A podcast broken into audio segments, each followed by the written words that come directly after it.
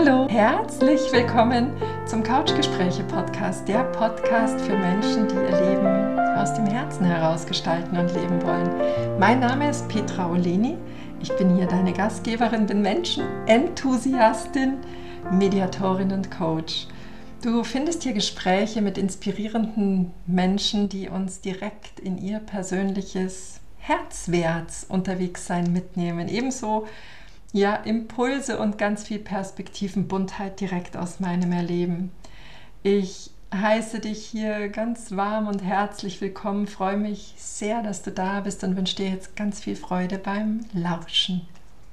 Gleich zu Beginn heute mit einem offenen Herzen zu leben, mit einem offenen Herzen durchs Leben zu gehen, heißt nicht, dass man immer den Vorstellungen der anderen gerecht wird oder sogar seinem eigenen Ideal entspricht.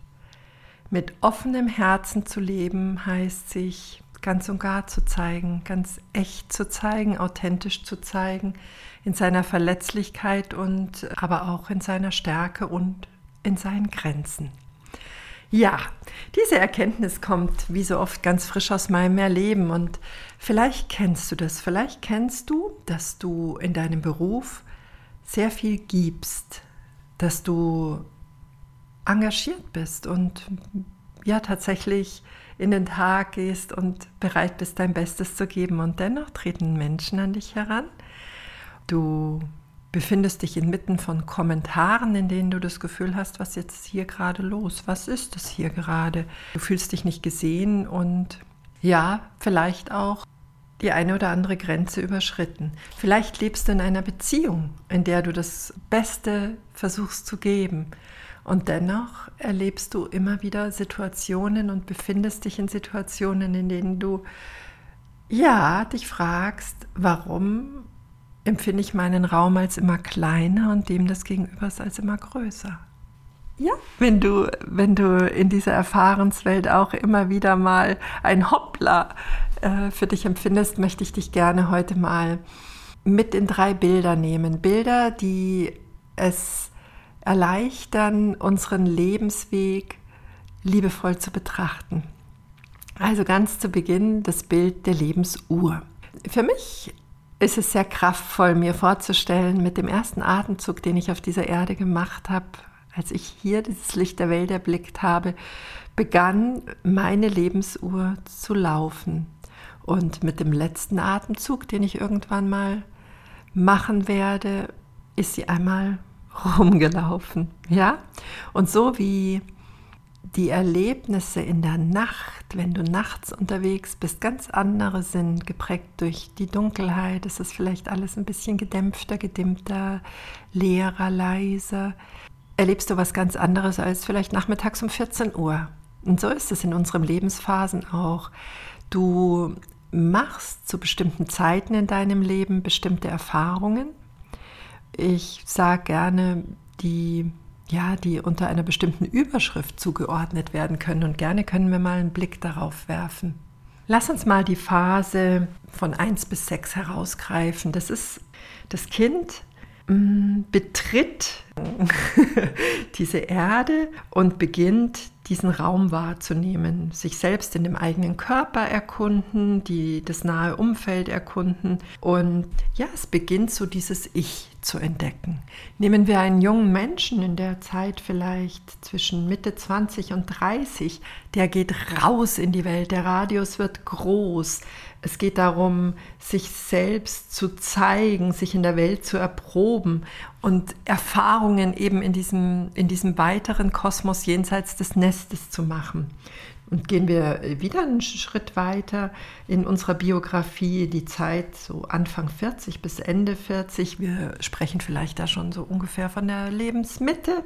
Da blicken wir schon mal drauf, was wir entsorgen können, wessen wir uns entledigen wollen, was fühlt sich nicht mehr stimmig an. Ja, also das sind ganz unterschiedliche Energien und diese unterschiedlichen äh, Überschriften sorgen auch für ganz unterschiedliche Erfahrungen. Jetzt, wenn ich zu meinem Ursprungszitat zurückkomme, das basiert darauf, dass ich kürzlich eine Erfahrung wiederholen durfte. Ja, wir wiederholen Erfahrungen in bestimmten Zyklen. Und gerne teile ich die Erfahrung mit dir. Und zwar bin ich vor rund neun Jahren beim rückwärts ausparken, habe ich ein, ein Fahrrad umgeschmissen. Ich habe das angestupst und das ist umgefallen. Ein hochwertiges Fahrrad. Und ja, ich lebe ja wirklich mit der Absicht, mit offenem Herzen allem zu begegnen und auch allen Menschen zu begegnen, mit, mit, mit weit geöffnetem Herzen. Und diese Situation, die hat mich durch mich selbst erschüttert, weil ich in dem Moment einen anderen Menschen einem Schaden zugefügt habe. Dieses erschüttert sein, das war eigentlich weit, weit, weit darüber hinaus, was, was tatsächlich die Situation hergegeben hat. Das war ganz spannend.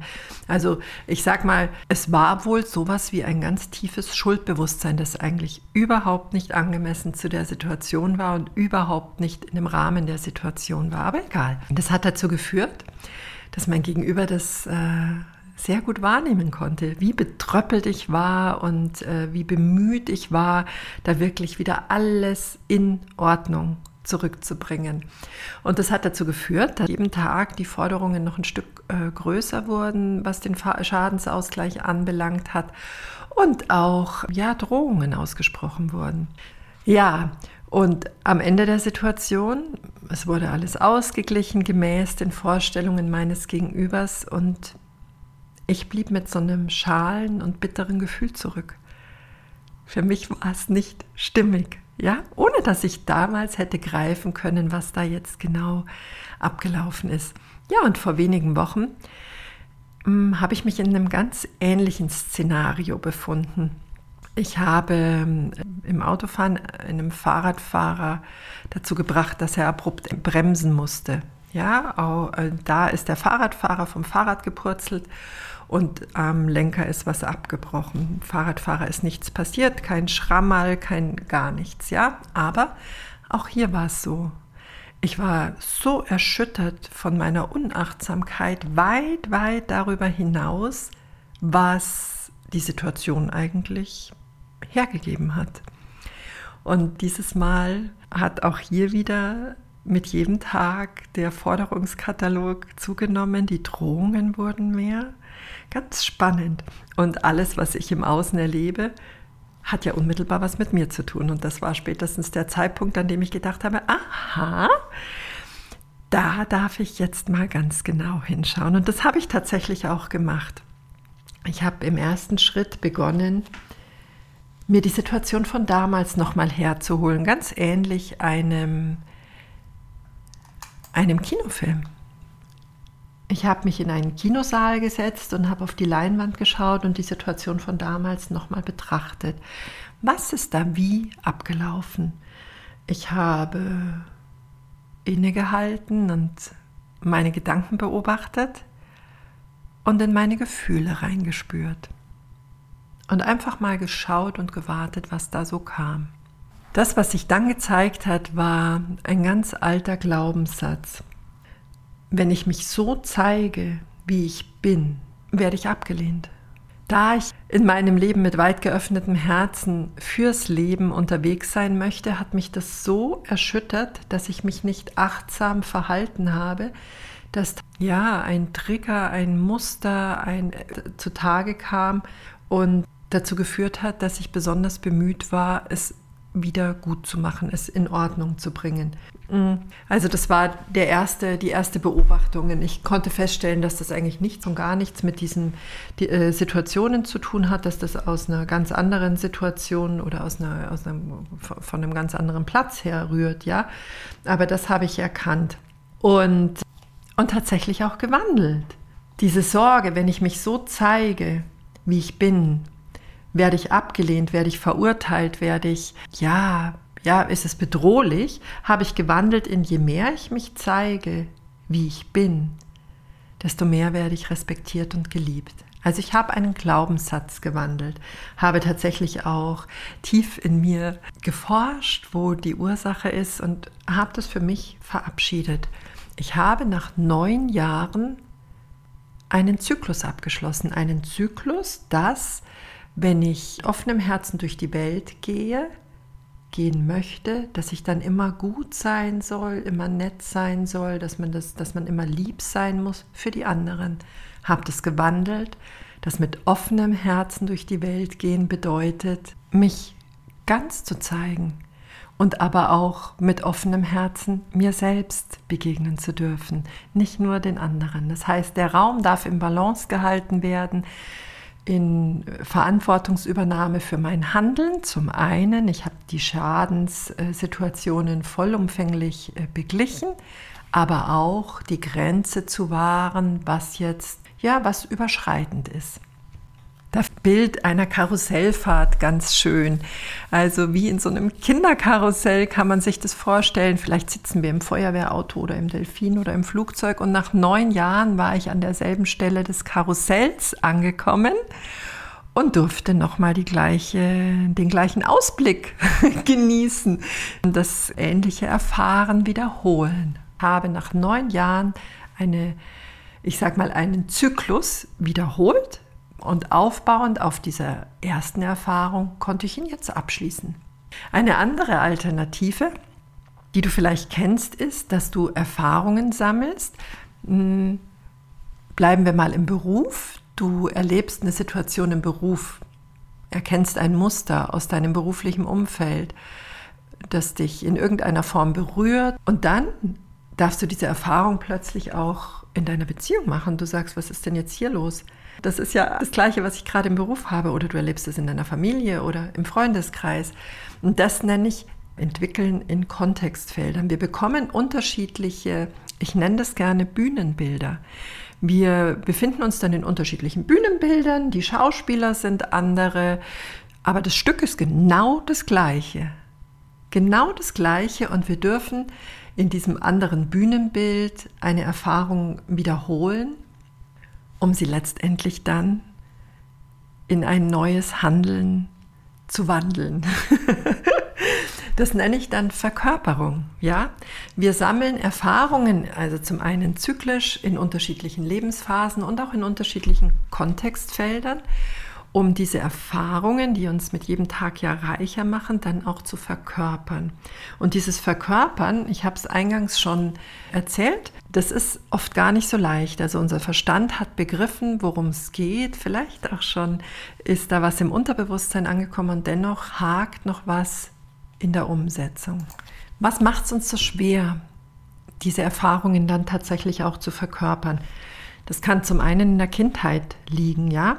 Das können Programme der Selbstsabotage sein oder das kann tatsächlich auch so eine epigenetische Information sein. In meinem Fall mit den Fahrradfahrern war das ganz klar was epigenetisches. Also dieses, das Ausmaß meiner Reaktion hat überhaupt nicht äh, dem Grad der Situation entsprochen. Und ähm, ja, da gibt es dann vielleicht eine ganz tief sitzende Erfahrung, dass es nicht sicher ist, in unserem Körper zu sein, wenn wir uns auf eine bestimmte Weise zeigen, wenn wir in unsere volle Präsenz gehen, wenn wir vollkommen für uns einstehen und ja, für uns sorgen. Und ist das das Geschenk unseres Lebens, dass wir dann immer wieder auch Erfahrungen machen dürfen, diese Geschenke bekommen, um diese Verkörperung dann auch erleben zu können.